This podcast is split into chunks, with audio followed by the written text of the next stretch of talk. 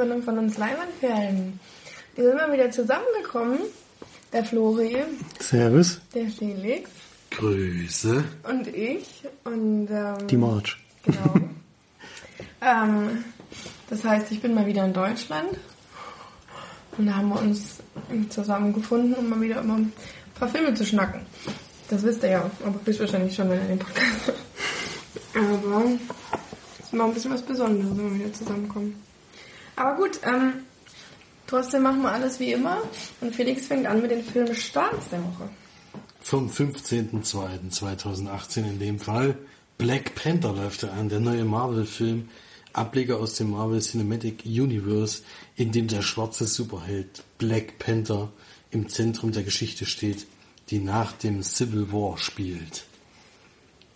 Ein Trailer, der mich nicht so wahnsinnig überzeugt hat, aber ein Film, den man spätestens auf Blu-ray, denke ich mal, trotzdem mal gucken kann.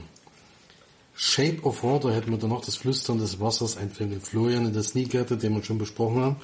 Wer da genaueres hören will, kann da gerne mal reinhören. Ein sehr schwieriger Film auf jeden Fall. Und wahnsinnig oft nominiert bei den Oscars. Hm. Ja, Ja. ist halt schwer zu sagen, ob der zu empfehlen ist oder nicht. Dann haben wir Luna, ein Spionagethriller um die Tochter eines ehemaligen russischen Geheimdienstagenten. Als Killer ihre Familie ermorden, beschließt Luna den Spieß umzudrehen. Ein Film, der in Stuttgart auf jeden Fall das Sneak lief. Ich weiß gar nicht mehr, wie gut sie den Ja, fanden. doch, Er- Erik hat er ziemlich gut gefallen gehabt. Also der wird wahrscheinlich wieder schwierig zu sehen sein, aber den werde ich mir auf jeden Fall für Blu-ray vormerken. Ihr kennt auch noch jemanden, der den geguckt hat. In der Sneak. Ja, aber wir hatten diese Woche keine Kommentare, deswegen wissen wir auch nicht genau, wie die Meinung da aussieht. Okay. Ich weiß es wirklich nicht. er kam auf jeden Fall nicht schlecht an. Als nächstes haben wir einen Genau, Film, der nicht.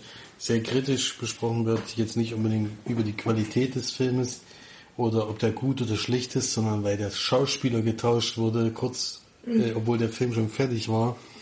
Nämlich Alles Geld der Welt von Ridley Scott mit Michael, William, Michael Williams, Christopher Plummer und Mark Wahlberg. Und genau um den Christopher Plummer ging es im Endeffekt, der ja eingesprungen ist für Kevin Spacey, die sie nicht mehr für diesen Film haben wollten, deswegen komplett rausgestrichen haben und nochmal die Szenen wahrscheinlich drehen mussten und alles. Und es geht um ein, es ist ein Entführungsdrama um den realen Fall des gekidnappten Enkel des Ölmagnaten J. Paul Getty, der sich weigert, das Lösegeld zu zahlen. Trailer sieht nicht geil aus. Und der Trailer ist vor allem schon wieder, verrät schon wieder so viel aus diesem Film. Man hat schon so das Gefühl, man weiß schon, in welche Richtung sich der Film entwickeln wird. Das natürlich Schädlich. schade ist. Äh, auf jeden Fall ist Christopher Plummer als bester Nebendarsteller äh, Ist der nominiert. sogar nominiert? Weiß ich gar nicht. Ja, irgendwas auf jeden Fall sehr kritisch besprochen, das Ganze. Dann haben wir noch einen Film aus der Türkei, ein türkisches Drama, Hadi B. Uklum, vom Regisseur Bora Egemen über eine dramatische Vater-Sohn-Beziehung. Dann die Grundschullehrerin, französisches Drama um die Grundschullehrerin Florenz, die für ihren Beruf alles gibt und dabei das eigene Kind zu Hause vernachlässigt.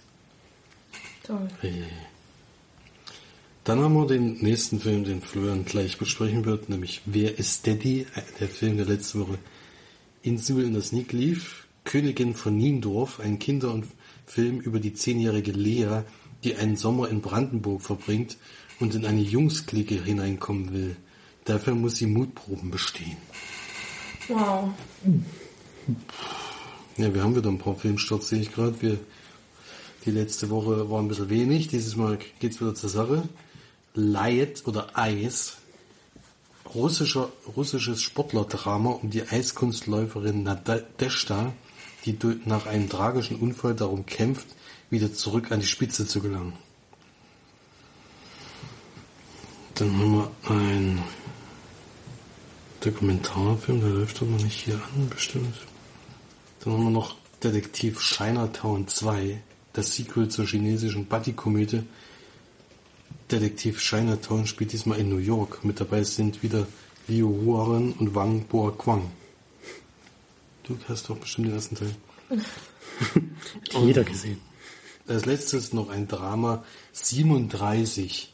Spielfilmdebüt von Chris Brücke mit Alexander Milo über einen Surfer, der beginnt an seinem eigenen bisherigen Leben zu zweifeln. Gibt es eine Chance, neu zu beginnen? Das waren dann die Filmstarts vom 15.02. und ich gebe weiter am Fleur mit den Filmcharts. Platz 5 ist geblieben. Von Woche freut mich auch, dass sich noch in Charts hält.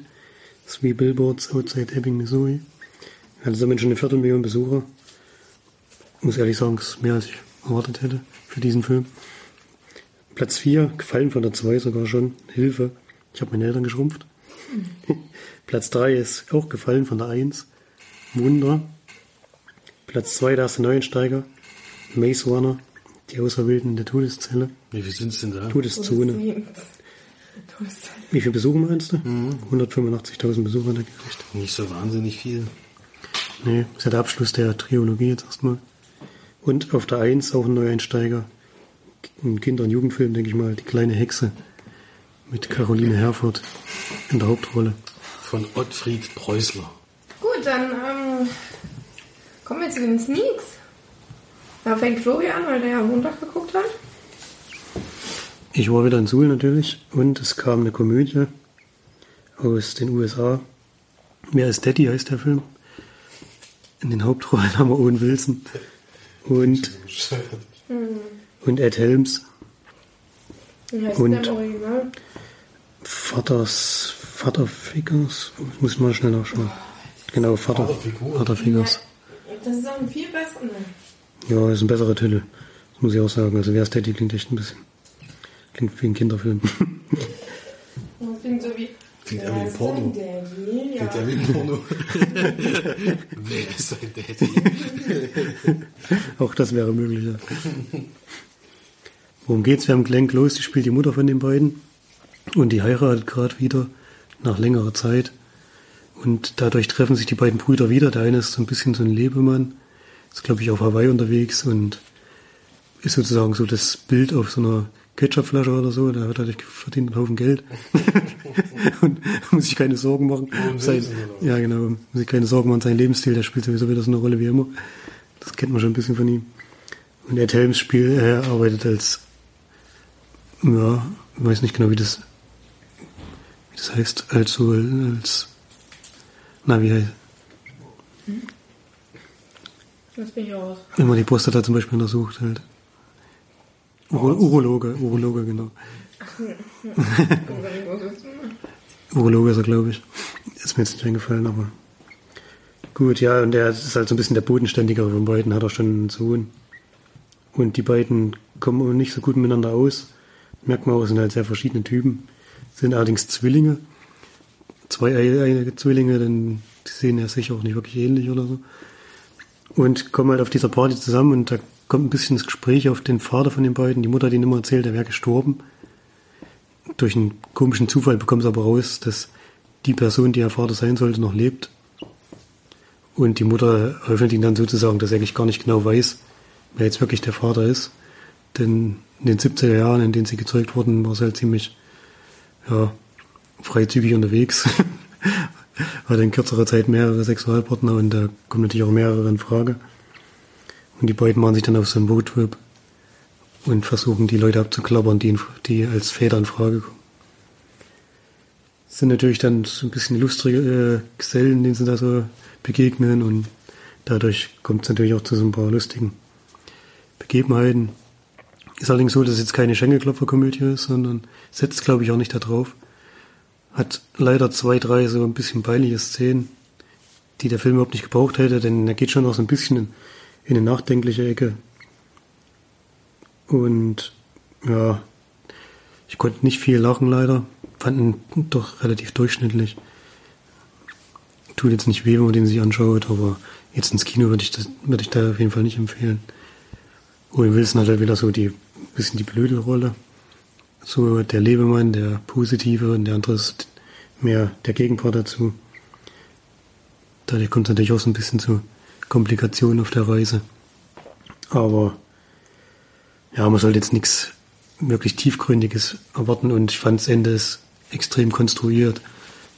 Merkt man richtig, dass es da irgendwie noch das halt nicht ganz gewöhnlich auflösen wollten, haben sie auch nicht gemacht, aber das, was sie sich dann ausgedacht haben, ist halt so eigentlich, ja, nicht wirklich nach, nachvollziehbar.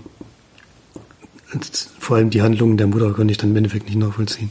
Dass er jetzt halt das die ganze Zeit verheimlicht hatte, war für mich dann nicht mehr, ja, jetzt eigentlich nicht gebraucht, sagen wir so.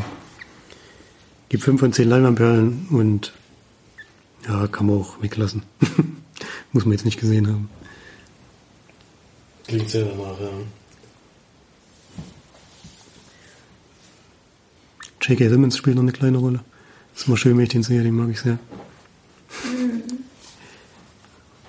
Der fetzt schon. Gut. Dann waren Phoenix und ich zusammen mal wieder in der Sneak. Die Rückkehr von March. Oder auch Zeit. Endlich mal das Sneaken. Mhm, Und dann kam. Naja, du kannst gerne mal erzählen, was kam. Ich darf erzählen, gut. Es kam Operation 12 Strong. Oder wie im Englischen oder im Amerikanischen 12 Strong. Gut, dass er hier nochmal das Operation dazugefügt hat. Weil sonst hätte- Operation also wahrscheinlich. Das hätte er, glaube ich, nicht verstanden, worum es überhaupt geht, wenn das Das gesagt heißt, hätte. äh, nee, es kann ja nicht 12 Strong und dann Operation davor heißen. Operation 12 Strong. Naja, schon deutlich mehr.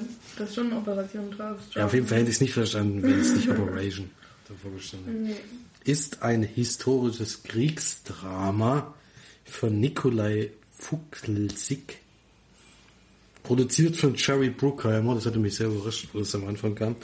Und ein Titel, der übrigens auch, wenn man den Film das Sneak hat, braucht man sich nicht wundern, wenn man gleich die Handlung hört. Der Titel steht nämlich wirklich am Ende des Films erst klar. 130 Minuten. Ich sage erst mal, wer mitspielt. Es ist einmal Chris Hemsworth, der man vor allen Dingen in letzter Zeit als Thor sehr bekannt ist. Dann Michael Shannon, Michael Pina, William Fichtner, den man kennt aus Prison Break. Prison Break, der jetzt hier mit Glatze rumläuft, aber ähm, Ja, ja, das ist, war, war ein bisschen irritierend. Aber mit Glatze sah einfach härter aus. Und es geht um eine Truppe, die in Afghanistan zum Einsatz kam, als am 11. September die Türme angegriffen wurden. 2001 und die wurden dann kurz darauf dahin geschickt. Das ist die erste Truppe, die über den Norden Afghanistans eine Stadt einnehmen soll, mit gerade mal zwölf Männern und eben mit Unterstützung von einer Miliz, die sich dort abgesetzt hat, ähm, aus Afghanen, die gegen die Taliban sind und versuchen, ihre Stadt sozusagen zu befreien von denen. Und ja, dann wird das halt alles ein bisschen kompliziert. Ähm, beruht dabei auf einer wahren Begebenheit, ist allerdings geheim. Deswegen durfte man das Darf ich also weiter das, das erzählen? war ganz komisch. Und am Ende ist es eigentlich geheim, aber trotzdem dürfen sie jetzt auf jeden Fall einen Film drüber Nein, machen. nee, das war ein Geheim. Das Es war eine geheime Aktion. Deswegen haben sie Ja, keine Medaillen gekriegt oder so. Ja, das war damals geheim, deswegen haben sie keine Auszeichnung bekommen. Jetzt steht halt irgendwo eine Statue. Mehr leider nicht. Äh, Sie wurden jetzt nicht besonders geehrt oder sowas, leider. Ja. Was kann man noch sagen? Also es ist ziemlich schwierig, kann man sich ja vorstellen, dass die, die Gegebenheiten sind ziemlich hart. Sind auch auf Fährten die meiste Zeit unterwegs, mit Fahr Fahrzeugen kann man da gar nicht denken. In der Region. Was die ganze Sache natürlich noch schwieriger macht, weil die meisten gar nicht rein können. Was sie dann aber äußerst schnell effektiv gelernt haben. Und ansonsten ja, geht es halt um die Truppe, äh, die halt äh, da mit zwölf Mann nur antritt und auch mit zwölf Mann wieder heimkommen will. Das unbedingt schaffen will und auch um deren Familie zu Hause so ein bisschen, aber das ist eher so ganz kleine Nebengeschichte. Was kann man noch sagen? Wahre Begebenheit habe ich schon gesagt. Äh, ein Kriegsfilm ist es, ein Kriegsdrama. Hm, Aus Kritikpunkt äh, sind wir, denke ich mal, beide uns einig. Ist allerdings, dass es eher ein Werbefilm für die US-Army war. Also das muss man schon, muss man, damit muss man halt leben bei diesen Filmen, weil es ist schon so, dass wieder Amerika äußerst äh, im Mittelpunkt gerückt wird. Ja, es wird halt einfach gezeigt, wie geil es ist, im Krieg zu sein und wie sehr man sich äh, rächen muss, wenn halt das. Ich meine, es ist klar, dass das ein schlimmer Schlag war und dass das furchtbar war, aber. Naja. So wie die sich darauf feiern und wie lustig die das vor allen Dingen teilweise finden. Das zerrt einen halt auch immer sehr aus diesem Kriegsdrama raus, wenn dann immer wieder bei jedem Ding dumme Sprüche gemacht wird. Das ist, äh, passt einfach nicht in das Bild und ich kann mir nicht vorstellen, dass das in Wirklichkeit dann so ist, dass dann halt die bei Schießereien halt irgendwelche Sprüche dann kommen oder Es sowas. gibt schon Leute, die da übelst geil drauf sind und so. Ja. Es gibt vielleicht auch Leute, die äh, sozusagen durch so Sprüche oder durch Humor halt versuchen, da, damit klarzukommen. Das gibt es bestimmt auch. Aber Das ich würde jetzt nicht sagen, dass das so wie ein Film abläuft. Das kann ich mir gar nicht vorstellen.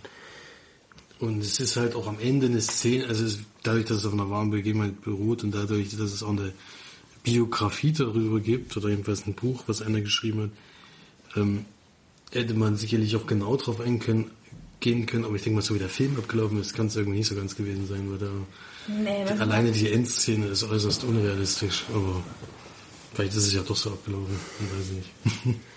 Dann wäre es auf jeden Fall viel Glück dabei. Ähm, ja, 130 Minuten, wie gesagt, kam mir sehr lang vor. Chris Hemsworth in einer ganz, ganz schwachen Rolle, Alter. Also das war... Der hat da den Captain gespielt und äh, der war furchtbar. war ganz, ganz schlecht. Also das, seit Tor hat man sich ja so ein bisschen daran gewöhnt, dass er wenn es ein bisschen schauspielern kann, aber hier. Und ist diese, das Schlimmste, was ich fand, eigentlich, also was mich auch immer wieder zum Lachen, ge- ich habe mehrmals in dem Film laut gelacht. Und das war nicht, weil es lustig war, sondern weil es einfach so selten dämlich war. War nämlich auch die eine Szene, wo, wo sie nach Hause zeigen, wo dann die Frauen vom Fernseher sitzen und wo dann der amerikanische Verteidigungsminister die die E-Mail vorliest von denen, die die geschickt haben, weil die ja so verdeckt sind, konnten die ja nicht anrufen oder per Funk irgendwas durchgehen. Und dann die Frauen diskutieren, welcher ihrer Männer das wohl geschrieben hat. Also ganz viele Szenen, wo wirklich... Nee. Also tut mir leid, das so stelle ich mir den Krieg nicht vor. Ich, ich will mir den Krieg auch gar nicht vorstellen, ehrlich gesagt, weil ich es schlimm finde, wenn sowas überhaupt stattfindet. Aber ich fand es jetzt doch ein bisschen, bisschen sehr unrealistisch. Ähm, ja, was halt bei mir ist es ja so, ich mag Kriegsfilme nicht, weil entweder sind sie nicht so krass und ich bin, ich finde Krieg allgemein sehr, sehr, sehr schlimm. Oder sie sind halt einfach wahnsinnig patriotisch, was ich ja schon bei The Sniper oder wie hieß der nochmal? American Sniper ja, bemängelt habe, weil das da ja auch schon so war. Und hier ist es halt beides. Also es ist, es ist sehr, sehr schlimm, vor allem weil man ja momentan auch in ähnlichen Situationen ist. Also wir haben ja auch viel mit Flüchtlingen zu tun und so weiter. Und dann ähm, solche Szenen zu sehen, das ist zum Beispiel zweimal, dass sich selbst jemand hochbombt und sowas, das ist dann schon, finde ich, sehr grenzwertig, weil es eben mittlerweile ja auch wieder wieder Thema ist und dann das so intensiv zu sehen und die haben das dann wirklich sehr gezeigt und dann ist es halt so, ach, keine Ahnung, alle Taliban sind die allerschlimmsten, was ja auch so ist, aber deswegen ist es in Ordnung, wenn wir die umbringen. Ne? Das sind ja, sind ja ganz schlimme Leute, das sind trotzdem Menschen, die meisten, die sie erschießen, das ist ja heutzutage auch wieder so, die werden einfach vom Taliban unterdrückt und werden halt dazu gezwungen, sozusagen halt für sie zu kämpfen. Und das haben sie auch ein, zweimal gezeigt, kurz in dem Film, weil, ähm, die, hast du das schon gesagt, dass die ja mit einem äh, aus Afghanistan zusammenarbeiten, der eben, genau, Mit so einer Miliz, ja. Genau. und ähm, dessen Neffe oder so, der, der ist dann auch beim Taliban, aber da sagen sie halt, da erklären sie das auch mal ganz, das ist ein Nebensatz, dass es halt ähm, möglich ist, dass du halt einen Tag im Taliban bist und dann am anderen Tag halt bei den anderen Kämpfern, weil je nachdem, wer dich halt mehr unter Druck setzt oder mehr, mehr, ja, Es gibt irgendwie nur die beiden Seiten. Entweder bist du bei den Taliban oder bei den Gegnern, aber du musst auf jeden Fall immer Krieg führen gegen irgendjemanden. So ungefähr wurde das halt erzählt. Als, als Mann auf jeden Fall oder sogar auch als Junge. Und das war sehr, sehr, also es war sehr schlimm teilweise, aber das waren wenige Szenen, die meisten Szenen war patriotisches Gelaber. Also wenn die diese beschissenen Szenen rausgeschnitten hätten, der Film vielleicht in einer annehmbaren Länge noch gewesen. Und Also vor allem nicht ganz so schlimm. mit dir, Captain, gehe ich überall hin. Ja. Bis ans Ende der Welt oder sowas.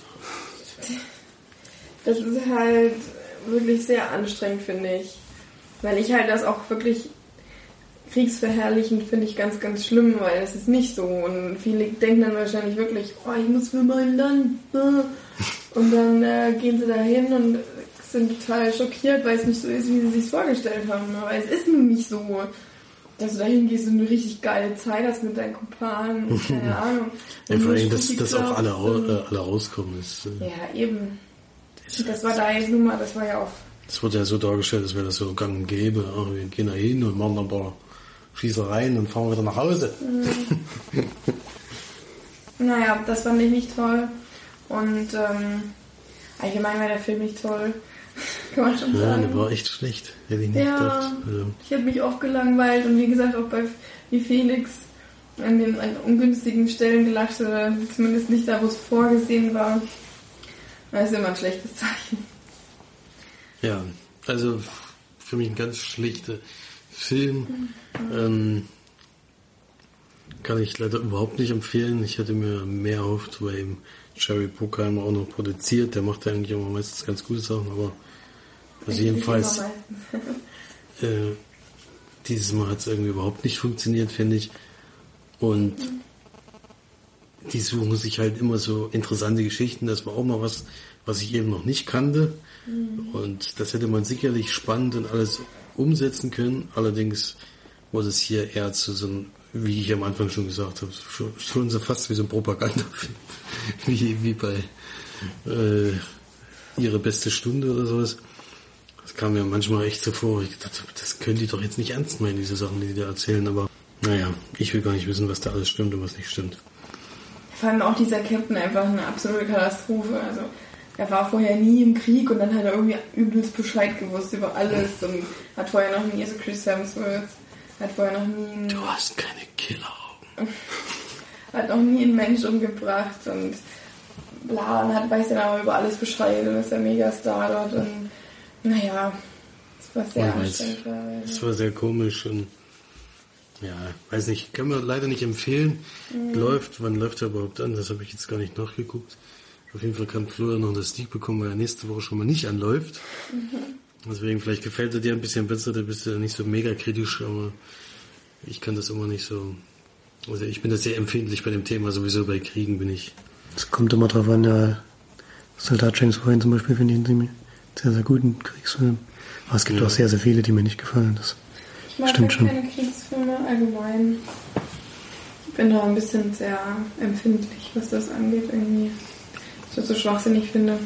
Einfach. Und dann finde ich das nicht so toll, wenn das dann meistens, das ist ja meistens so, dass das dann irgendwie, wie gesagt, verherrlicht wird. Ich Naja, eine gute Charles Szene war aber drin. War aber nicht verherrlichend. Das war ja abherrlichend. Es gibt ja solche Sachen, die wirklich auch, aber das ist dann für mich halt zu schlimm, dann dann kann ich das nicht gucken. Ja. Weil das dann zu real ist und dass ich das ganz, ganz furchtbar finde. Aber eine gute Szene war tatsächlich drin. Das muss man sagen, war es szenatorisch, ähm, war es sehr gut, war sehr gut gemacht. Das war eine Szene, wo sie, weil sie ins Dorf gehen und die Taliban sich verstecken und man den Film guckt, dann weiß man, welche Szene ich jetzt meine. Die war filmisch auch sehr gut gemacht, auf jeden Fall. Es ist spannend vor allen Dingen in dem Moment. Das war, glaube ich, der einzige Moment, wo es mal richtig spannend war. Da den kann, die Szene ist sogar sehr, sehr gut gemacht worden, aber ansonsten bleibe ich da bei meiner Letterboxd-Wertung. Die ist nämlich bei anderthalb umgerechnet auf die 10er-Skala, also drei. Ja, da würde ich mich auch einreihen, 3 von 10, vielleicht sogar 2. Ja, war immer wieder in der Sneak nach gefühlten Jahrzehnten und dann kam halt auch noch sowas. Naja, Das kann natürlich passieren bei einer Sneak. so ist dann jemand ins Kino gegangen. Ne. Nein, wir wollten ja vielleicht, aber die Müdigkeit hat dich dann doch dahin Ja. gerafft. Wir Nach einer hatten, 12 Stunden Reise war ich dann doch etwas müde. Und noch, noch, der ging ja auch über zwei Stunden dann gleich noch. Und dann hatten wir, wenn es klappt, hatten wir uns noch vorgenommen, einen weiteren Film zu gucken, aber sonst war ich nicht im Kino. Na dann gehen wir mal über an die gesehenen Filme. Sehr gerne. Kann ich mal kurz einmachen? Ne. Bei Netflix gestreamt. Jetzt kommt's. 3D. Naja, nicht in 3D, aber im Kino, Kino war er in 3D. Ich habe gesehen Dread, die Neuverfilmung von Judge Dread sozusagen. Geht knapp über anderthalb Stunden. Ist ein, ja, ich weiß gar nicht, Action-Thriller. Beschreibt es vielleicht am besten. Action-Gehölze. Ja, nicht nur Action-Thriller, es ist, ja keine Spannung oder kein großer, großer Handlungsstrang ist da drin, nur weil er da Polizist ist oder was weiß ich, ist es nicht gleich ein Thriller. Ja, Das hört sich, glaube ich, dann interessanter an, als es eigentlich ist. Und jetzt sagst du, es ist ein Thriller. Ein Thriller. Es wurde jetzt niemand ges äh, gesucht bis zum Ende des Films, der. das nicht, nee, das stimmt. Man weiß, man weiß von der ersten Minute, was, los ist. was- Und zwar haben wir Karl, Karl Urban in der Hauptrolle. Den muss man allerdings am Mund erkennen, denn er trägt ja wie die Dreads halt so einen Helm. Ich glaube, einen schusssicheren Helm. Ähm, und da sieht man halt nur den Mund sozusagen. Der ist in so einer Polizeieinheit. Wir sind so ein bisschen, glaube ich, in der Zukunft. Ich habe mir da nicht gemerkt, genau gemerkt, wann der Film spielt. Und sind in so einer abgeschlossenen Stadt, in der es aber noch Slums gibt, natürlich, in denen so der größte Abschaum sich bewegt und die Stadt versinkt so ein bisschen im Verbrechen. Die einzigen, die noch dagegen vorgehen können, sind die Tourettes, die sind halt ziemlich gut ausgebildete Polizisten, die meistens offensichtlich allein unterwegs sind und da so ein bisschen aufräumen. Und er bekommt in dem Film eine neue Partnerin zugewiesen, die gerade noch so ein bisschen in der Ausbildung ist und sich jetzt bei einem Einsatz beweisen soll. Und wir sehen dann schon am Anfang, dass es in so eine Richtung Drogengeschichte geht. Es wird gerade eine neue Droge hergestellt, die alles, die Sinne verlangsamt, extrem verlangsamt. Und da in diesem Milieu passiert ein Mord und den wollen sie untersuchen. Und dann ist die Kacke ganz schön am Dampfen. äh, der, man muss am Anfang des Films die bei Netflix die Jugendfreigabe eingeben. Man weiß während des Films auch warum. er ist wirklich extrem brutal. Äh, Also nichts für schwache Gemüter. Es ist dann, mit ungefähr 23.000 Menschen sterben halt im Film. Das ist das durchaus korrekt. Es ist dann noch so, dass so ein ein, ganzes Ohr raus, was ausgelöscht wird. ja genau, ist dann noch so, dass es wie so eine Belagerungssituation ist. Sie kommen zu dem Ort des Verbrechens und werden dann sozusagen dort eingeschlossen und müssen sich dann da wieder frei, frei kämpfen sozusagen. und, und natürlich auch noch den Chef der Bande, was eine Frau ist, möglichst dingfest machen. Die fand ich ziemlich cool. Die kam schon doch ziemlich creepy rüber. Hm, gecastet. Ja. Und das sehen wir dann während des Films, ja. Ist halt so von der Handlung her, ist jetzt nicht so die Bombe, das merkt man ja schon. Geht halt wirklich dann ums Freischießen und auch Überleben größtenteils, denn die Dame denkt sich ja noch einen Trick aus, um relativ viele Gegner heraufzurufen gegen die Polizei, gegen die beiden Polizisten. Und dann ist halt doch ziemlich die Kacke am Dampfen, ja der Film macht doch ziemlich viel Spaß. Ist halt, man darf jetzt nicht äh, nichts Tiefsinniges erwarten, sondern Hirn aus, Action an. Mehr ist das nicht. Mehr kommt dann auch nicht. Was mich ein bisschen genervt hatte, war halt die Droge. Dadurch, dass sie halt jetzt immer in super Zeitlupe dann gezeigt haben, was, was die Menschen sozusagen fühlen. Das hat das dann mal ewig gedauert. Kam ein bisschen so vor, dass sie mit einem Film füllen wollten. Und die Szenen waren halt ein bisschen nervig, ja. Das hat mir nicht gefallen, aber Die ist geil. Gut, ich muss dazu sagen, dass, das, dass die Szenen eigentlich für 3D da waren. ja, das hat man natürlich auch gesehen, Das was ist, für äh, 3D da war. Das sah in 3D überragend aus, aber Mhm. diese, diese Drogenszenen.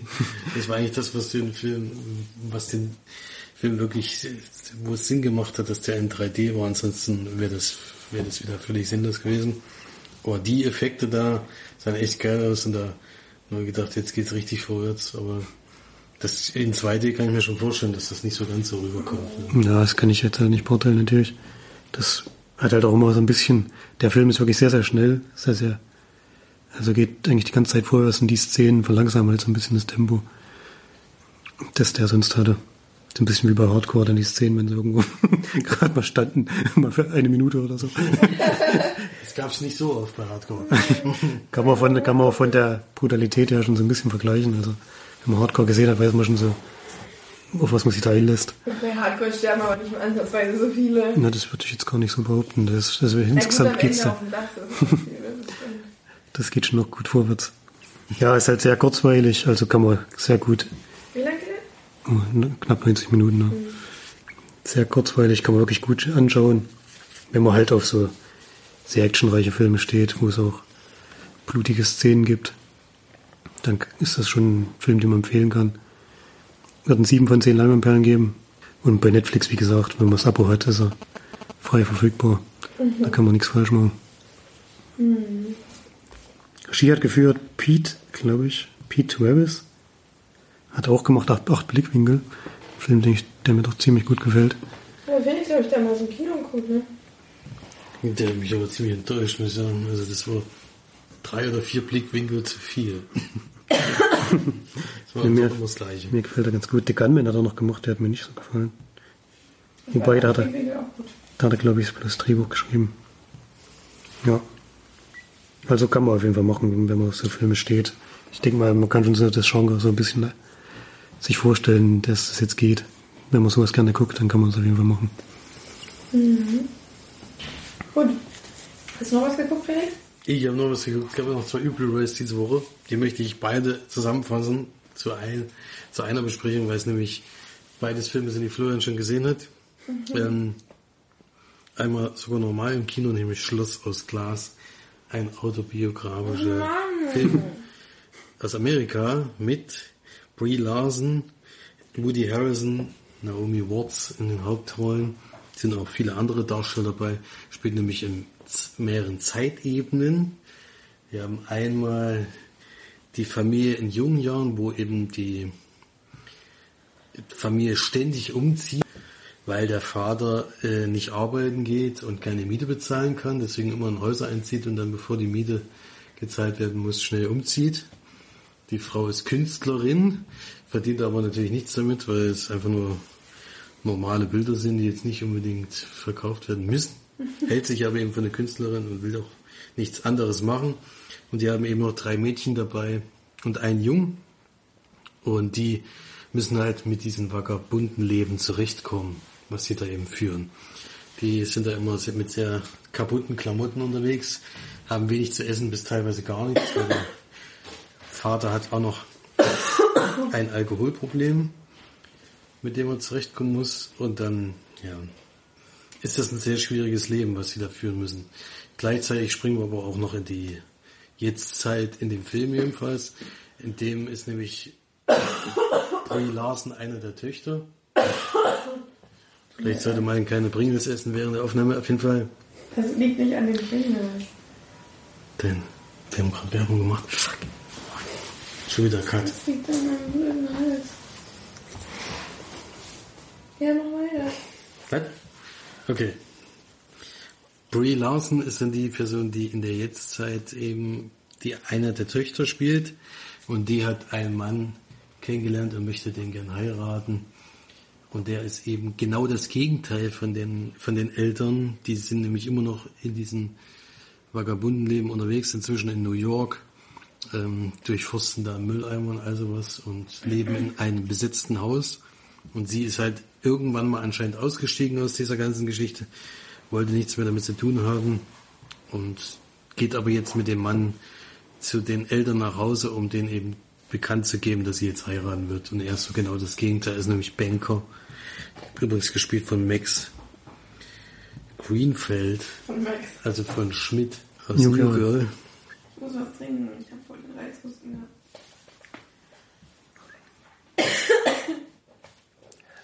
Ich glaube nicht, dass die Gewürze bei den Dingern da weiter. Ich habe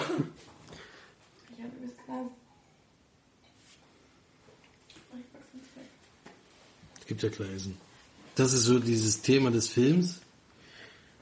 Ähm, also ich, man kriegt die Vorgeschichte so ein bisschen erzählt, wie dieses schwierige Le- Leben für der Dame eben in der Kindheit verlaufen ist und wie sie so ein bisschen da rausgekommen ist und trotzdem jetzt immer noch damit zu tun hat. Und das ist auch, eine, ist auch nach einem Buch von einer Person, bei der das wirklich so abgelaufen ist in der Kindheit.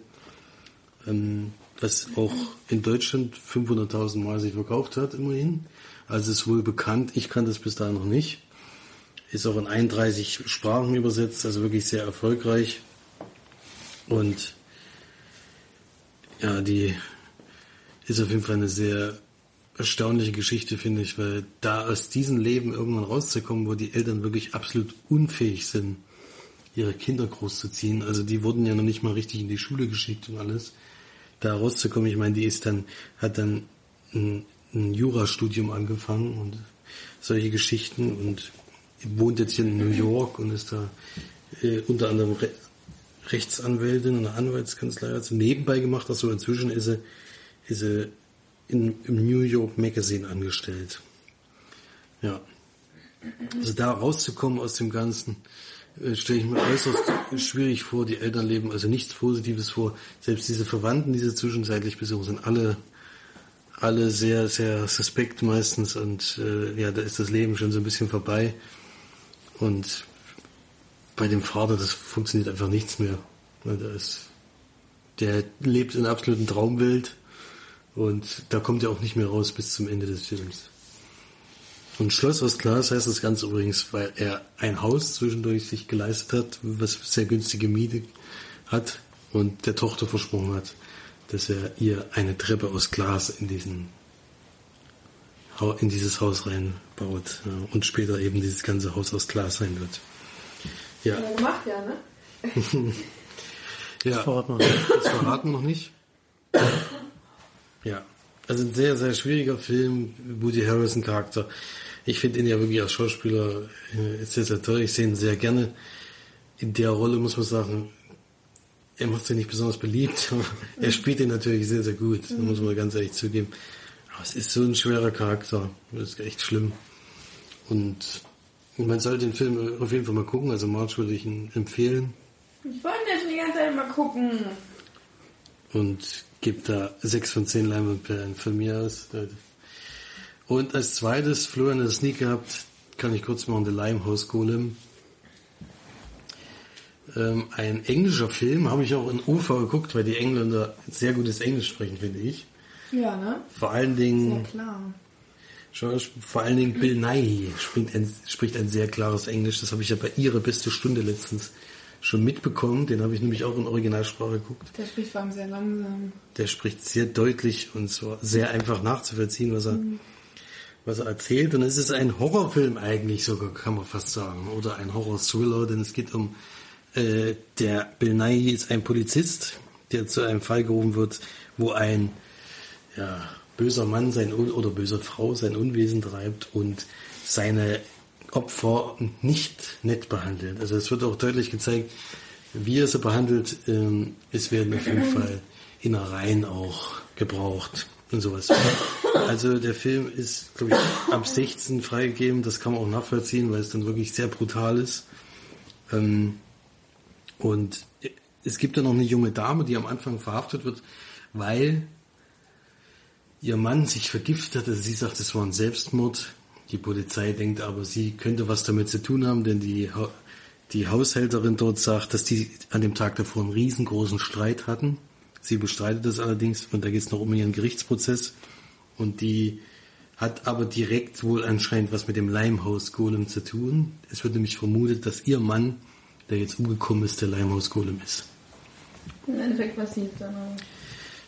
Das werde ich jetzt natürlich nicht verraten. Ähm, es sind nämlich sehr, sehr viele Verdächtige in ihrem Umkreis.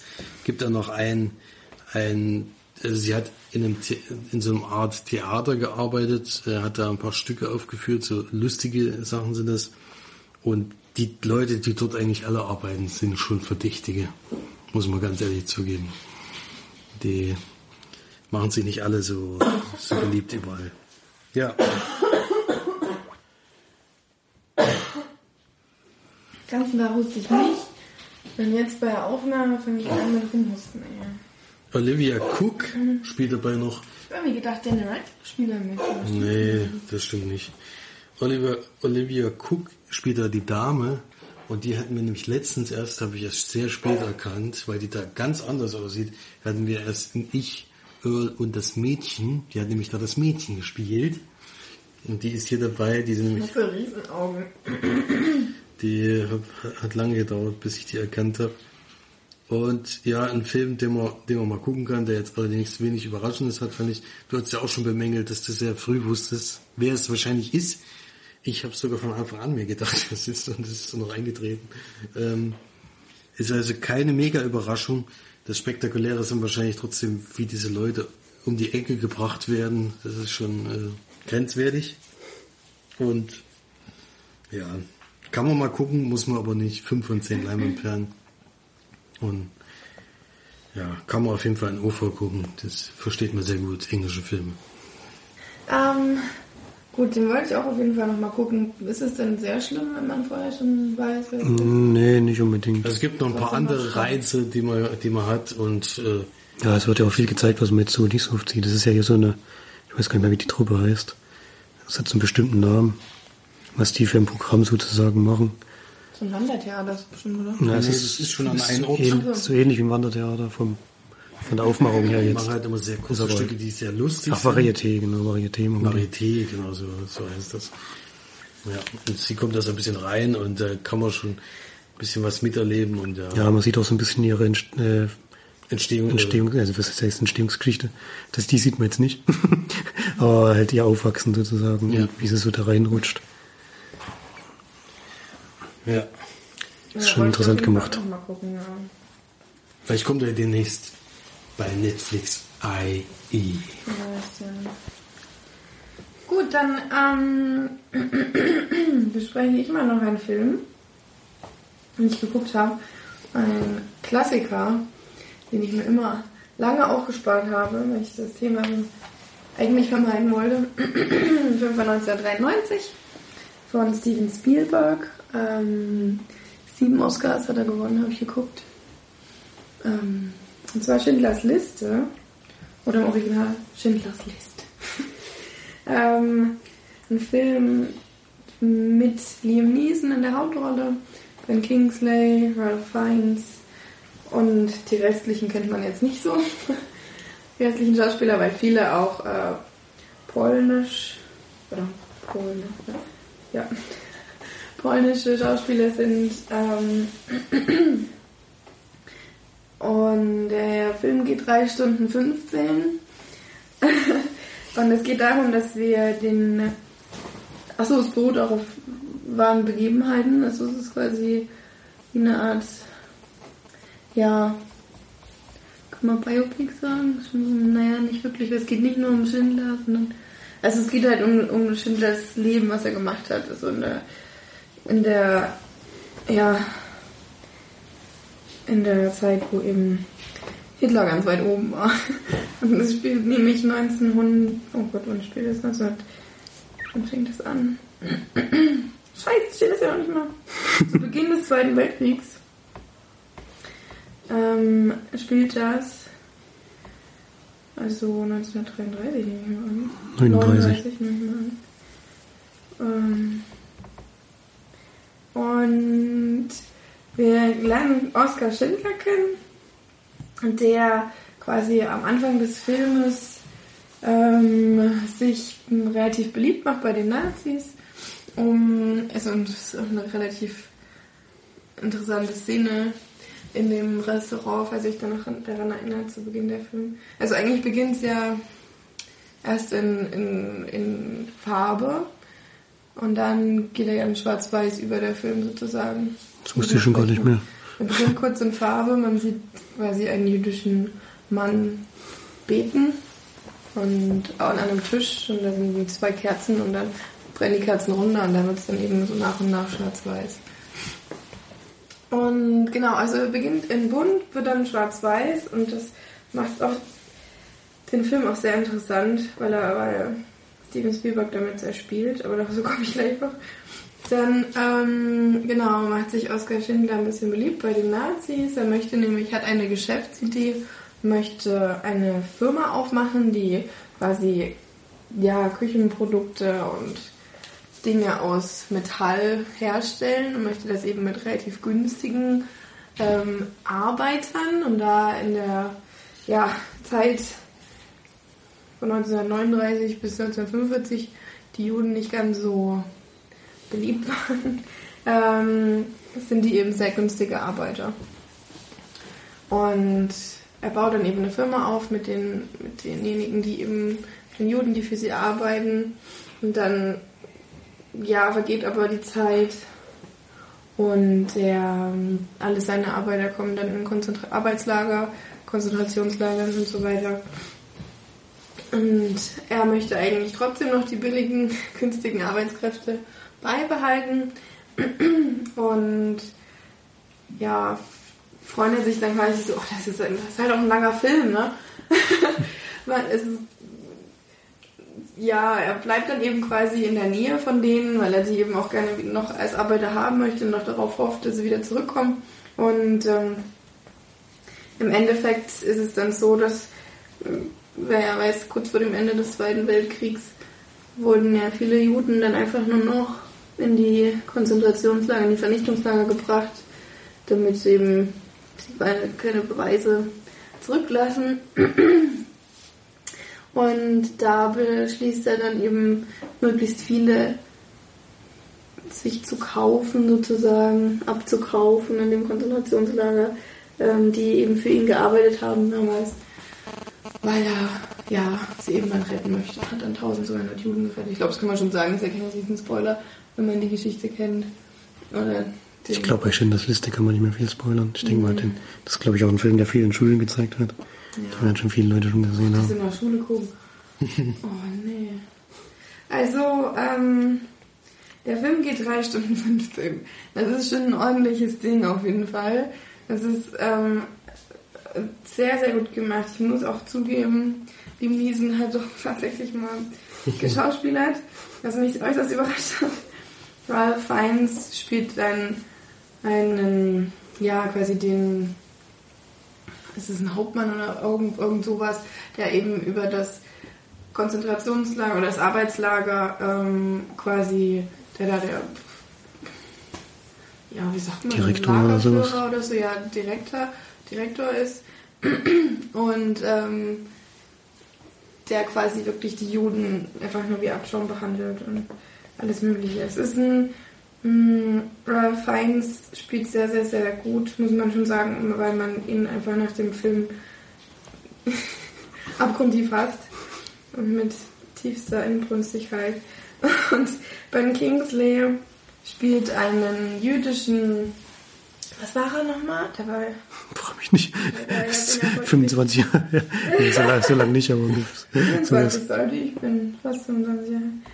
Ähm, er spielt also quasi einen jüdischen Arbeiter, der so eine Art Assistent von Liam Neeson am Anfang ist und äh, muss auch sagen, Ben Kingsley war schon immer wirklich ein großartiger Schauspieler, der spielt das auch wieder sehr, sehr gut. Liam Neeson hat damals auch den Oscar bekommen als bester Hauptdarsteller, verdienterweise, muss, muss ich gestehen. ähm, und äh, ich finde aber auch als Nebendarsteller hätten jetzt, ich weiß gar nicht, ob die da gucken, schon bei Auszeichnungen. Also ich habe auf jeden Fall besser Filme als mögliche gewonnen. Besser Film, Regie, adaptiertes Drehbuch, beste Musik sogar. Doch, Ralph Fiennes hat noch als Nebendarsteller noch gewonnen. Und Liam Neeson Oscar für den besten Film. Äh, für den besten Hauptdarsteller. Ähm, genau, es ist ein ganz, ganz grausamer Film, ganz schwer zu gucken. Ich habe ganz, ganz, ganz, ganz viel geweint im Film. Also fast drei Stunden nur geweint, weil einfach, der fängt schon ganz, ganz schlimm an am Anfang, also nicht, wo es noch, ähm, wo es noch in Ordnung war wo, wo die Juden noch, noch irgendeine Stellung hatten in Deutschland, sondern wirklich, wo sie halt aus ihrem Zuhause rausgezerrt werden und in ein Ghetto gesteckt werden und dann halt abtransportiert werden, alles mögliche. Und es ist ganz, ganz viel ähm, solche ganz schlimmen Szenen dabei und es hört einfach nicht auf. Also ist das eigentlich das Schlimmste an dem Film, dass man, man müsste eigentlich mal durchatmen oder so, aber es kommt dann einfach nochmal ein Schlag und nochmal das und dann zeigt das alles einfach so realistisch und so, dass man, also ich habe so viel äh, Mitleid für Menschen schon lange nicht mehr empfunden. Ich bin ja sowieso ein sehr, sehr emotionaler Mensch, gerade was auch so solche Sachen angeht und ähm, das hat mich ziemlich umgehauen. Ich habe mir den lange aufgehoben, weil ich da mir schon gedacht habe, dass ich da sehr anfällig für bin.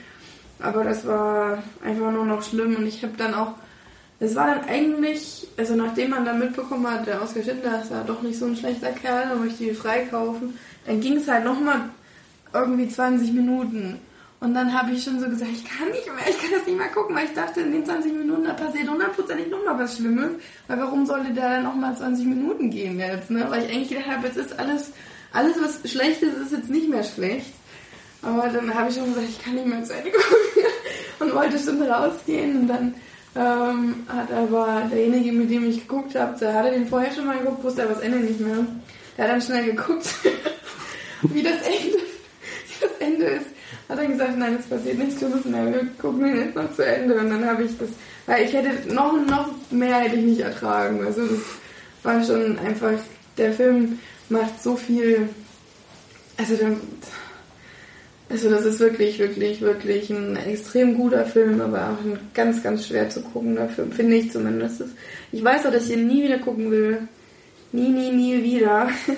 aber man muss schon sagen, Steven Spielberg hat da schon echt eine Meisterleistung hingelegt. Das ist halt schon von der, wie es gemacht wird und wie auch mit dem Schwarz-Weiß und dem Farbigen gespielt wird und so weiter, ist schon echt toll. Und man hasst so viele Menschen Film und man fühlt so viel. Ähm, das ist schon wirklich, wirklich, wirklich schlimm. Ich habe mich danach auch noch relativ viel belesen ähm, über Oskar Schindler der ja Gott sei Dank wirklich existiert hat. Ähm, äh, ist ein sehr interessanter Mensch gewesen, aber ein sehr verpeilter Mensch, glaube ich. Also der hat irgendwie immer viele Dinge angefangen und konnte sie nicht durchziehen und so weiter. Das hat er zum Glück durchgezogen und äh, ist in Jerusalem begraben kann man das ähm, Grab auch immer noch besuchen. Er hat auch einige Auszeichnungen in seinem Leben bekommen, seine Frau auch, die hat auch mit zu tun gehabt, dabei die darf man gar nicht vergessen. Ähm, aber es ist schon ein sehr guter Film, aber es ist schon sehr, sehr, sehr hart. Also es, einmal im Leben sollte man den schon gucken, finde ich, weil es einem auch viele Dinge nochmal bisschen mehr bewusster und realer ranbringt, aber ähm, ja, Einmal reicht für mich definitiv. Ja. ja, bei mir ist so, ich muss auch sagen, ich habe den Film wahrscheinlich zu früh gesehen. Ich denke mal, es geht vielen Leuten so. Ich habe den im Alter gesehen, in dem ich den nicht verarbeiten konnte. Mhm. Und ich glaube, ich habe den auch nie verarbeitet. und ich kann aber nicht nochmal gucken, weil ich, ich will noch nicht nochmal gucken. Mhm. Es ist einfach so, man würde jetzt wahrscheinlich viele Dinge nochmal anders aufarbeiten können, wenn man es jetzt sich nochmal anschaut, aber ich will es einfach nicht. Und deswegen muss das halt so stehen bleiben, wie es ist. Das ist einfach nur grausam. Das wird so viel. Ja, ich kann mich auch, es ist wirklich ewig her, ich ihn gesehen habe, aber ich kann mich wirklich noch an einzelne Szenen erinnern und weiß schon, dass ich die nicht nochmal gucken möchte. Mhm. es gibt einfach so unfassbar schlimme Szenen und die, die man, die ich auch ganz schlecht. Ich habe fast gar nicht geschlafen die Nacht, nachdem ich den geguckt habe. Es war der Sonntag nach dem Podcast und direkt nach dem Podcast haben wir schon das Liste gemacht. Und dann habe ich nur so weil wir da eben da waren, habe ich so gesagt, ich habe ihn noch nie geguckt. Und dann hat er gemeint, ja, dann müssen wir den mal jetzt gucken, weil das ist wichtig oder das ist, ein sehr, sehr guter Film. Und dann sah ich die ganze Zeit auch noch geheult. Ich so, warum hast du gemacht, dass ich, dass ich den gucke und so. Okay, ähm, genug dazu, weil ich finde auch ganz schwierig, dem Film Punkte zu geben. Er ist auf jeden Fall glaube ich, ein großer Meilenstein in der Filmgeschichte und definitiv wahnsinnig gut gemacht, aber es, ich weiß auch nicht. Bestimmt ein 10 von 10 Film auf jeden Fall, aber es ist halt, er ist halt einfach so lang und so brutal und was. Schon wenn man einen Film 10 von 10 gibt, dann sagt man sie nie wieder. Ja, eben, aber, aber es ist. Es liegt, da, es liegt ja auch an der Qualität Quali des Films. Die Qualität des Films ist halt so herausragend, deswegen es ist halt eine schlimme Zeit gewesen, wenn man die so darstellt, dass man es nicht mehr sehen kann und nicht mehr sehen will, dann hat er anscheinend alles richtig gemacht, weil es ist ja auch keine Zeit, mit der man jetzt irgendwie was Positives verbinden sollte. Es, ist halt, es wird halt einfach wirklich gezeigt, wie es war und das, es wird nicht verschönert oder romantisiert oder irgendwas, es wird einfach knaller draufgehalten, wie es war. Und Und das macht das Ganze eigentlich so schlimm, weil so, man kann, man sieht dann eben auch die Leute, die gerettet wurden, man weiß halt, das sind deren Schicksale. Und mh, oft kann man das halt relativ weit von sich weghalten und sagen, das ist damals gewesen oder es war schlimm, aber jetzt sind, leben wir jetzt hier und so weiter. Aber wenn man dann am Ende wirklich noch die Leute sieht und sich denkt, Mensch, die haben das halt wirklich alles so schlimm erlebt, das, oh, das macht einen schon ziemlich, ziemlich fertig. Hm. Okay, haken wir mal das Thema ab. Also es war schon hart an der Grenze bei mir. Gut, dann machen wir mal Kontrastprogramm. ich habe ich hab einen sehr leichten, lockeren Film gesehen. Mhm. Finde ich ganz gut. haben wir auch jetzt das zweite Mal gesehen. War damals im Kino. Deswegen können wir es relativ kurz halten. Ich habe auch schon mal besprochen. Man lernt nie aus, heißt der. Ist eine Komödie mit Robert De Niro und Anne Hathaway in den Hauptrollen. Es geht darum, dass Robert De Niro jetzt schon seit längerem Rentner ist. Seine Frau ist verstorben und er, er ist jetzt so an so einem Punkt, wo er merkt, er fühlt sich so ein bisschen ungebraucht, weiß auch nicht mehr so richtig, was er mit seiner Zeit anfangen soll. Und bekommt dann zufällig mit, dass so eine Online-Firma Praktikanten, also so Rentner als Praktikanten sucht und bewirbt sich dann dort, bekommt die Stelle.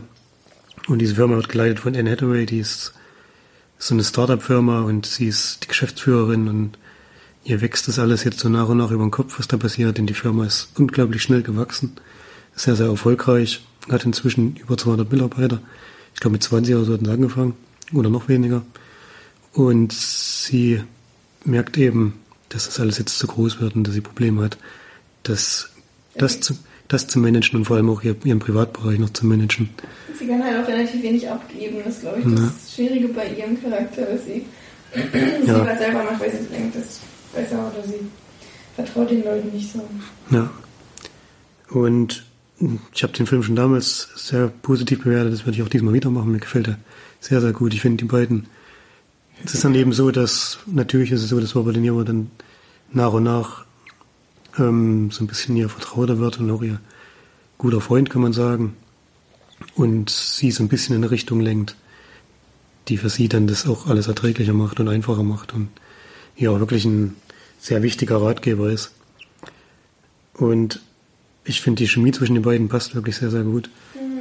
Die kommen so miteinander aus. Was halt das Schöne ist bei dem, wie sie es gemacht haben, ist, dass der Altersunterschied so groß ist, dass jetzt Liebe und sowas oder sexuelle Avancen und so, sowas spielen halt in dem Film überhaupt keine Rolle, was ich sehr angenehm finde.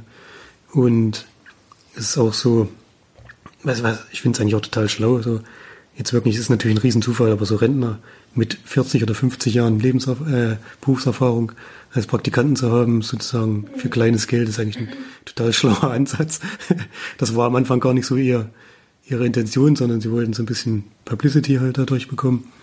Aber er ist wirklich eine Person, die, der auch weiterhilft dieser Firma und der sehr, sehr wichtig wird. Und es ist halt, eine Komödie ist fast, ich finde, es ist gar keine richtige Komödie, sondern ein viel gut Movie, der es gibt jetzt nicht so die ganz großen Lacher, aber jetzt braucht der Film auch nicht, weil er eine sehr, sehr schöne Stimmung durchgehend hat und einfach ein sehr, sehr gutes Gefühl in einem zurücklässt. Der Ende, das Ende gefällt mir nicht ganz so, das hätte man anders machen können. Es ist dann zu sehr rosa-rot. Das fand ich nicht so toll. Das hätte man anders auflösen können. Es gibt halt so Probleme im Privatbereich. Will jetzt aber nicht mehr verraten, die dann aufgelöst werden. In einer Art und Weise hätte man jetzt auch anders machen können, sage ich mal. Ansonsten aber ein sehr, sehr schöner Film. Hab damals 8 von 10 gegeben, mache ich auch jetzt wieder. Mir gefällt er sehr gut. Und ja, wenn man mal einen Film, wenn eine gute Stimmung braucht, wenn man sich gut fühlen will, dann kann man den anschauen. Das sind halt beides auch sehr, sehr sympathische Menschen. Mhm. Hat mir auch damals sehr gut gefallen. Ja, aber ich habe ihn erst auf Blu-ray gesehen, aber. Haben wir den zusammen geguckt damals? Nee, du hättest ihn mit in das nie, glaube ich. Nee, ich, den habe ich nicht das nie gesehen. Ne? Also da warst du so. War ich vorher nochmal. Da haben wir den zusammen wahrscheinlich gesehen, ja. ja. Schöner Film auf jeden Fall. Kann man immer gucken. Macht gute Laune. so, dann ähm, kommen wir mal zu zwei besonderen Filmchen, die wir jetzt noch besprechen können. Einen ich nur wahrscheinlich, weil du nur Teile des Films gesehen hast. Einen können wir aber noch zusammen besprechen denn wir haben zwei Filme wieder zur Verfügung gestellt bekommen. Und Florian wird auf jeden Fall beide noch gucken, hat er mir er- erklärt. Das ist der Plan. Ich hoffe, er macht's auch. Es geht einmal um eine Dokumentation über äh, Conor McGregor. Wie wird es dann Notorious? Hm? Notorious. Notorious, ja. Worum ich das will? Das hatte ich gerade eben mal gelesen, aber ich habe es schon wieder verdrängt. Google mal schnell. Willst du mal erzählen? es ist auf jeden Fall, oder willst du was dazu erzählen? Nee. Nee, du kannst ruhig. Das war jetzt jetzt kein Riesen. Kann Also es geht, es ist eine Doku über den Mixed Martial Arts Kämpfer und Irischen. in- irischen auf jeden Fall, ein, ein großer Star und der hat halt sehr, sehr große Kämpfe bestritten, hat sich sehr weit hochgekämpft bis an die Spitze und hat dann dort auch mehrere Gürtel geholt, weil er Gewichtsklassen übersprungen hat. Berüchtigt, ja. Sag mal, wie sie es anhört. Notorious. Notorious. Notorious. Ja. Ähm, lustigerweise hier bei äh, wer mitspielt, steht Conor McGregor und Arnold Schwarzenegger, der einfach nochmal einen Gastauftritt hat. Das muss aber gleich erwähnt werden. Das muss zwei Gastauftritte. Ja, ja, zweimal zu sehen. Insgesamt für eine Minute. aber ist wichtig. Und er sagt einen sehr guten Spruch auf jeden Fall. Was kann man noch sagen? Also man, der Regisseur Gavin Fitzgerald hat ihn vier Jahre begleitet und zwar wirklich von dem Ursprung aus, wo er absolut noch nichts hatte. Also er wohnt zu Hause bei Mama äh, mit seiner Freundin und er trainiert dort und er möchte gerne ein großer Kämpfer werden und ist dann mehr über so einen Schaukampf da reingekommen und hat sich dann aber sehr, sehr schnell von unten nach oben gekämpft. Hat dann unter anderem zwischendurch gegen einen gekämpft, der seit zehn Jahren ungeschlagen war in der Gewichtsklasse. Federgewicht. Federgewicht, ja. Und überspringt das Ganze dann auch noch. Und sehr bekannt vor allen Dingen ist er jetzt geworden durch diesen Mega-Kampf gegen Moneymaker oder wie man ihn noch immer nennen darf. Er wird aber hier in den Dokumentationen nicht thematisiert großartig. Es wird nur kurz beschrieben, was da passiert ist. Ähm, indem er sogar in einen Boxkampf gegen einen Boxer antreten will und beweisen will, dass er da auch gewinnen kann. Und das war wohl der am höchsten dotierte Kampf überhaupt, den es jemals gegeben hat, wo sehr, sehr hohe Gehälter geflossen sind am Ende, oder Gagen, so kann man es wohl eher sagen. Ja, auf jeden Fall eine sehr interessante Dokumentation fand ich, weil es ist wirklich schon, also du musst schon ziemlich einen an der Waffe haben, damit du diesen Sport machen kannst. Und das hat er auch. Muss man ganz ehrlich zugeben. Also er ist schon, er provoziert wahnsinnig bei jedem Kampf die ganze Zeit. Also schon deswegen würde ich äh, wahrscheinlich jedes Mal ausrasten. Ähm, Das würde er ja provozieren. Ist ja auch das, ja, genau, dass sie Fehler. machen. Fehler machen, also was, also es ist schwierig. Ähm, ist jetzt kein so ein Charakter, wo man jetzt sagt, naja, mit dem kann man, der ist sympathisch, mit dem geht man mit oder was weiß ich, das kann man Das so ist halt, dass der nicht nur so ist, wenn er Ja, ist- Ring ist, sondern der ist einfach ein absoluter Vollpfosten durchgehend. Er ist halt auch, glaube ich, nicht der Schlauste. Also wenn er das jetzt nicht hätte, wüsste ich jetzt, also vielleicht ist er auch nicht mehr der Schlauste, weil er so viel auf den Kopf gekriegt hat, weil die prügeln sich ja wirklich wie, das, Das ja ist schon- tausendmal schlimmer als Boxen. Ja.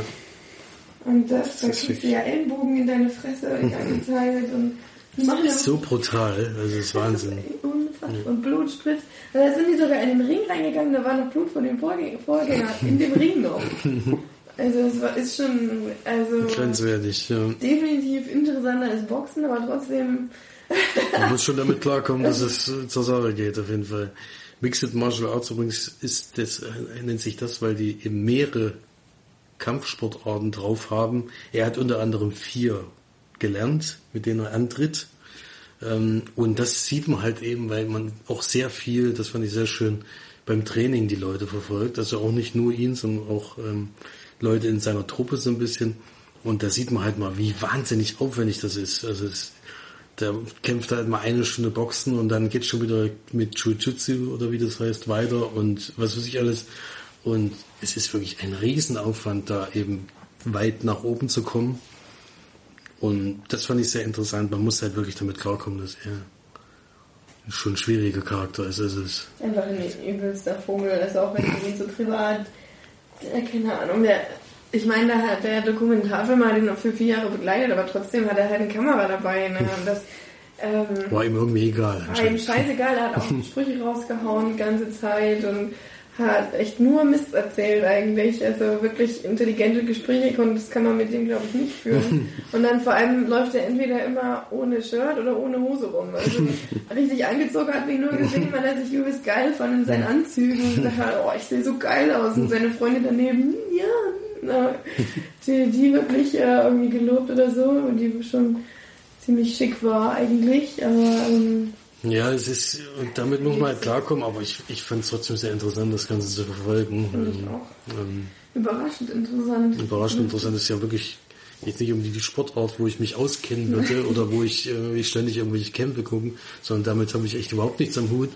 Und dann war das aber wirklich so ein, so ganz interessant. Und es gibt ja auch äh, nicht nur Positives sozusagen. Das hatte mich auch überrascht. Äh, Ja. Also der wird jetzt nicht irgendwie als Gott hochge... Mhm. Du hast ja vorhin vorher gesagt, das, was, mich, was ich ja gar nicht wusste, ich hatte einfach nur die Beschreibung durchgelesen, wo, wo der so ein bisschen äh, Werbung für ihn gemacht wurde und da stand halt drin, dass er halt einer der größten Kämpfer überhaupt ist, aber dass der in Irland sogar so ein Megastar ist, das stand da jetzt nicht dabei, das wusste ich jetzt auch nicht.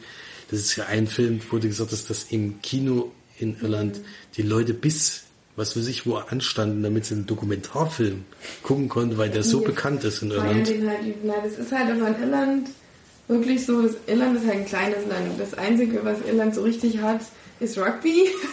da sind sie auch mega, da gehen sie ja auch mega drin auf und so. Aber dann, sobald einer halt irgendwie so ein bisschen raussticht oder so, die supporten einfach den auch, die sind ja auch dahin geflogen und zu den Kämpfen, auch zu den unwichtigen Kämpfen und so.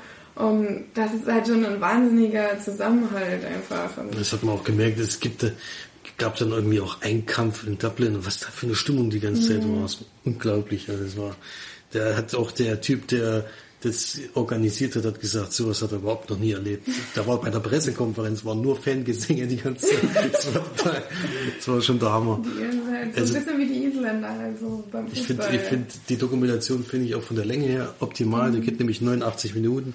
Ist keine 5-Stunden-Doku, wo man jetzt die ganze Zeit dranbleiben muss. sich selbst verherrlicht irgendwie. Das war halt dann Es wird alles sehr kurz gehalten, das finde ich sehr gut. Es sind auch, die Kämpfe werden fast alle gezeigt, die er hatte. Und die werden aber alle zusammen in sehr guten Portionen zusammengefasst. Also man sieht jetzt hier nicht äh, zwei Stunden Kämpfen und zehn Minuten Training, sondern es ist immer, immer in sehr guten Abschnitten eben aufgeteilt. Die Kämpfe haben allerdings auch teilweise sehr kurz gedauert. Muss man auch ganz ehrlich sagen, weil er kündigt, ja, er kündigt ja auch bei jedem Kampf an, dass er auf jeden Fall keine zweite Runde geben will. Einer hat es auch sogar gestimmt. Ja. Also kann, sollte man auf jeden Fall mal gesehen haben, finde ich. Ist sehr interessant.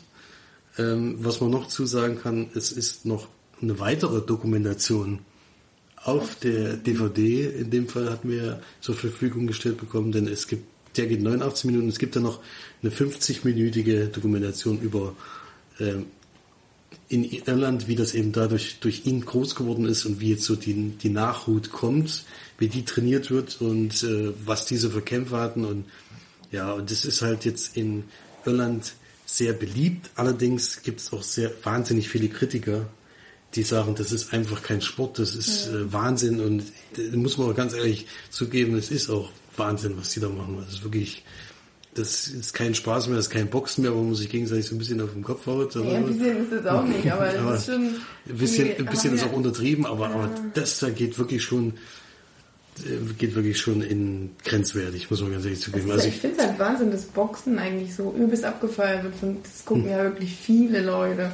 Und viele gehen da auch hin und finden das so geil und so. Und ich finde das ja schon bescheuert. Aber das ist wirklich, also ich meine, die haben da wirklich unfassbare Techniken drauf. Das ist, Hm. Die boxen ja nicht nur, die kicken ja auch. Und die, die dürfen halt nur, die haben jetzt so eine mini knappe Unterhose an, da dürfen sie nicht hinhauen. Alles andere ist frei. Kannst du boxen, wohin du willst. Oder kicken. Und dann ist es halt, ich kann mir nicht vorstellen, dass solche Leute wirklich, also im Alter, entweder haben sie wahrscheinlich Probleme mit, mit Gehirn und allem möglichen, weil die halt so viele Gehirnerschütterungen in ihrem Leben wahrscheinlich haben und alles gebrochen, die ganzen Ohren sind, sind verknorpelt, die Nasen sind halt einfach, das ist fast keine Nase mehr irgendwie. Dann, weil da blutet halt jeder bei jedem Kampf, ne?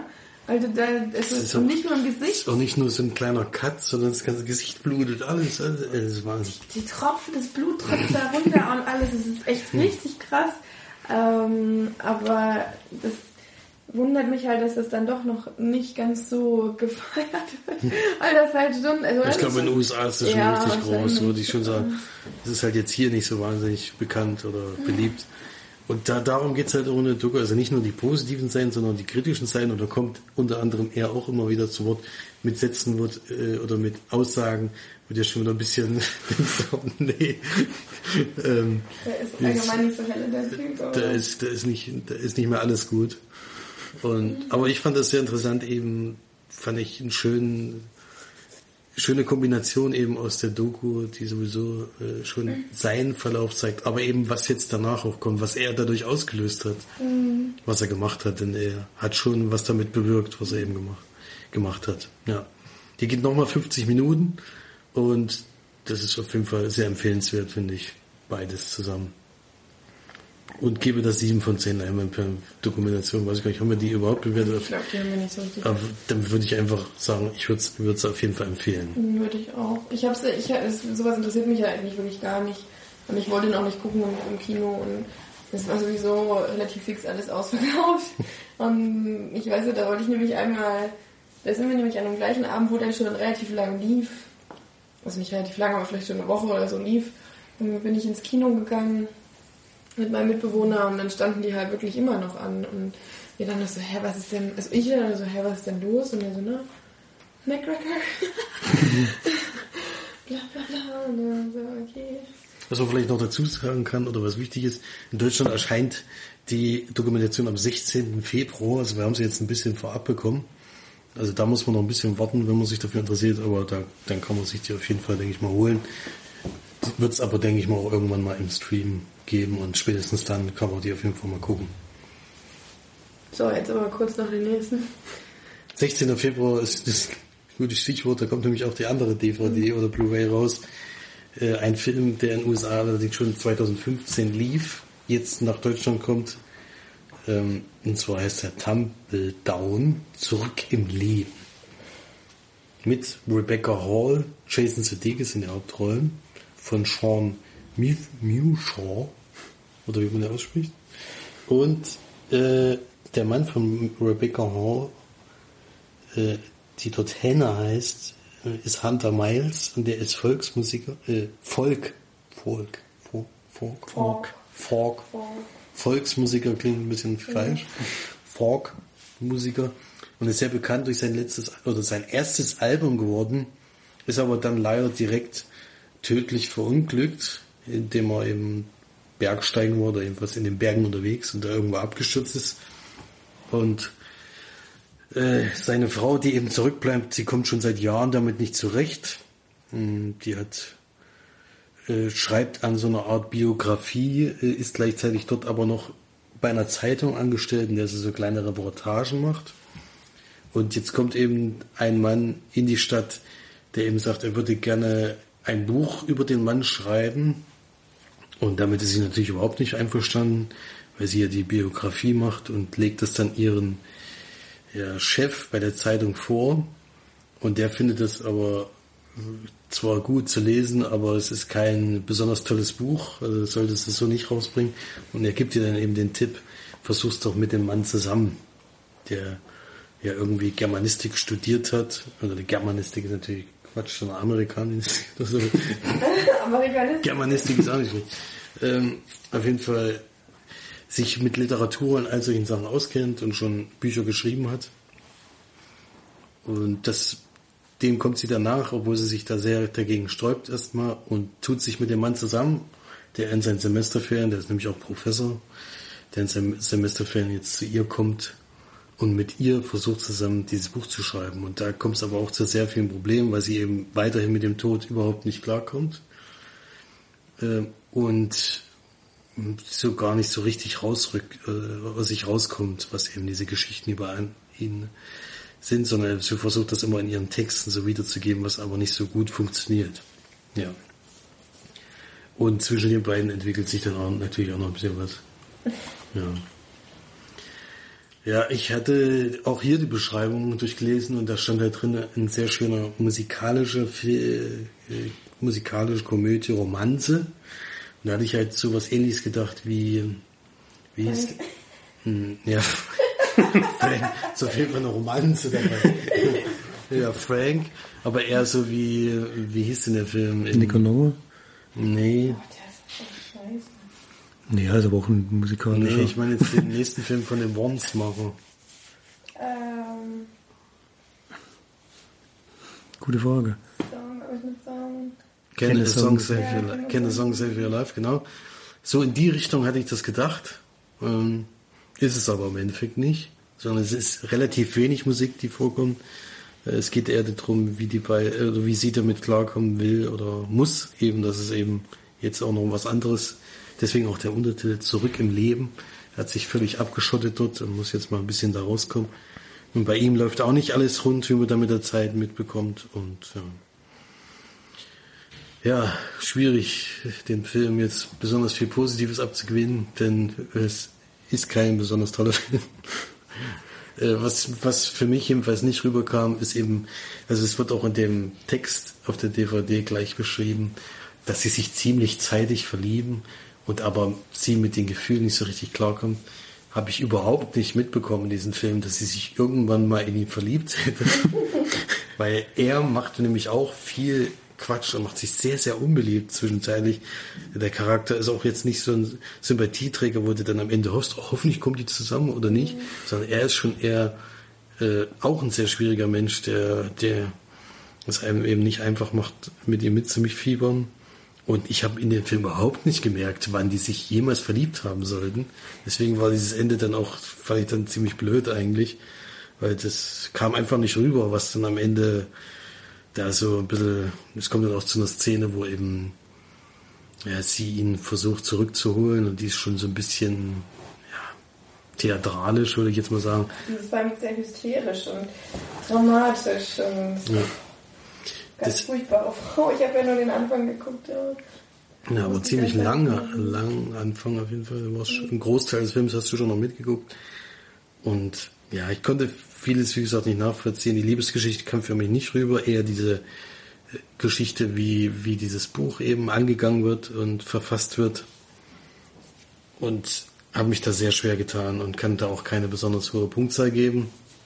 Leider nur mit vier von zehn Leinwandperlen. Ähm, als Extras haben wir dann Making of und den Trailer zum Film. Also nicht so wahnsinnig viel. Ähm, kann man jetzt nicht unbedingt empfehlen. Ich schätze mal, so als seichte äh, Liebeskomödie kann man das schon mal gucken, wenn man auf sowas steht. Spätestens im Stream oder eben jetzt, wenn die DVD rauskommt. Am 16. Februar. Und kann dann Tumble Down gucken. Ich denke mal, es ist dann doch eher ein Frauenfilm. Ich hatte mir da also a Song Save Your Life hatte mir äußerst gut gefallen. Ich hatte echt gedacht, es geht so in die Richtung, aber da war ich leider, lag ich leider falsch. Deswegen nicht so eine wahnsinnig, wahnsinnige Empfehlung für diesen Film. Gut, damit wir jetzt noch einen Abschluss haben, habe ich noch eine Serie geguckt. ähm, die kann ich relativ kurz fassen. Ähm, und zwar habe ich The Sinner mir angeschaut, eine, eine USA äh, Netflix-Produktion. Und zwar ähm, ist er mit Jessica Biel in der Hauptrolle, die ich schon lange nicht mehr gesehen habe. Meine, die hat jetzt auch Kinder bekommen und so weiter und hat schon lange nicht mehr so solche Sachen gemacht. Da jetzt in der Hauptrolle und unter anderem dann auch, was heißt unter anderem, also die zweite Hauptrolle Bill Pullman, den wir kennen aus. Während du schläfst. Ja. Vor allem Und Dave. Und Independence Day. Independence Day. Ja. Und zwar ähm, sieht er einfach immer noch aus wie früher, nur einfach mit grauen Haaren und Bart. Das ist schon echt krass, der sieht immer noch aus. Aber egal. Ähm, Jessica Biel spielt Cora Tonetti. Ach so, genau, habe ich noch gar nicht gesagt. Das ist eine Romanverfilmung, also was sagt man, Verserierung? Versicherung. Der Roman ist die Grundlage, sagst du. Ja, der Roman ist die Grundlage und es ist von einer deutschen Autorin. Und äh, Petra Hammersfahr, Ham, Hammesfahr. Ähm, und in Deutsch heißt er Die Sünderin, falls ihr davon gehört habt.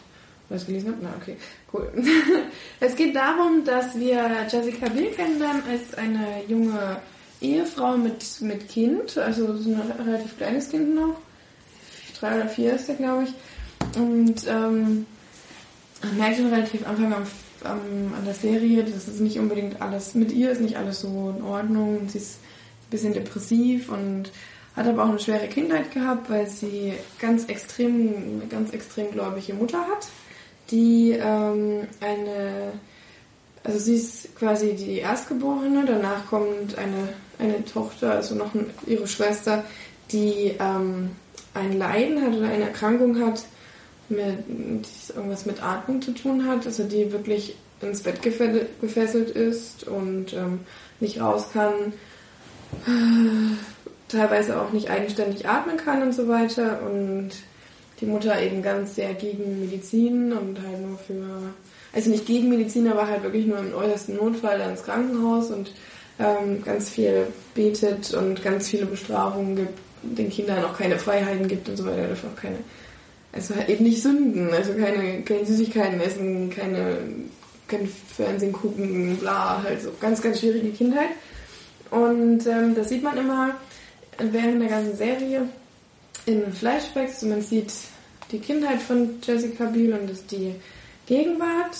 Und was eben passiert, ist in der ersten Serie, dass sie einfach nur auf äh, ja, einen kleinen, na, wie, so ein, wie so ein Familientag macht, weil ja, sie eben frei hat, also an einem Samstag an einen, an einen Badesee fährt und dort bei ihr irgendwas getriggert wird, während sie gerade in eine eine Birne schält und halbiert und dann total aus dem Nichts einen Mann ersticht ähm, auf, dem, auf dem Strand dort. Und ähm, sie dann natürlich ins Gericht kommt. Das ist auch wirklich passiert in den ersten, also in der ersten Folge sowieso, aber ja, relativ zeitig. Und dann Bill Perman quasi äh, ihr Detective, also Detective ist, der sich für sie so ja, für sie einsetzt und für sie ermittelt und so weiter.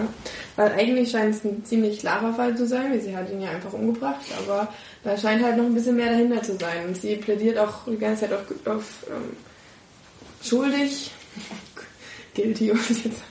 Also äh, versucht da auch, also möchte da auch einfach nur durch, durch dieses, diesen Prozess und so weiter. Und dann begleitet man während den Folgen, acht Folgen, äh, 45 Minuten ungefähr sind die, lang, wie dann eben einige Dinge aufgedeckt werden, was eigentlich bei ihr passiert ist, weil sie auch scheinbar auch was in ihrer Vergangenheit passiert.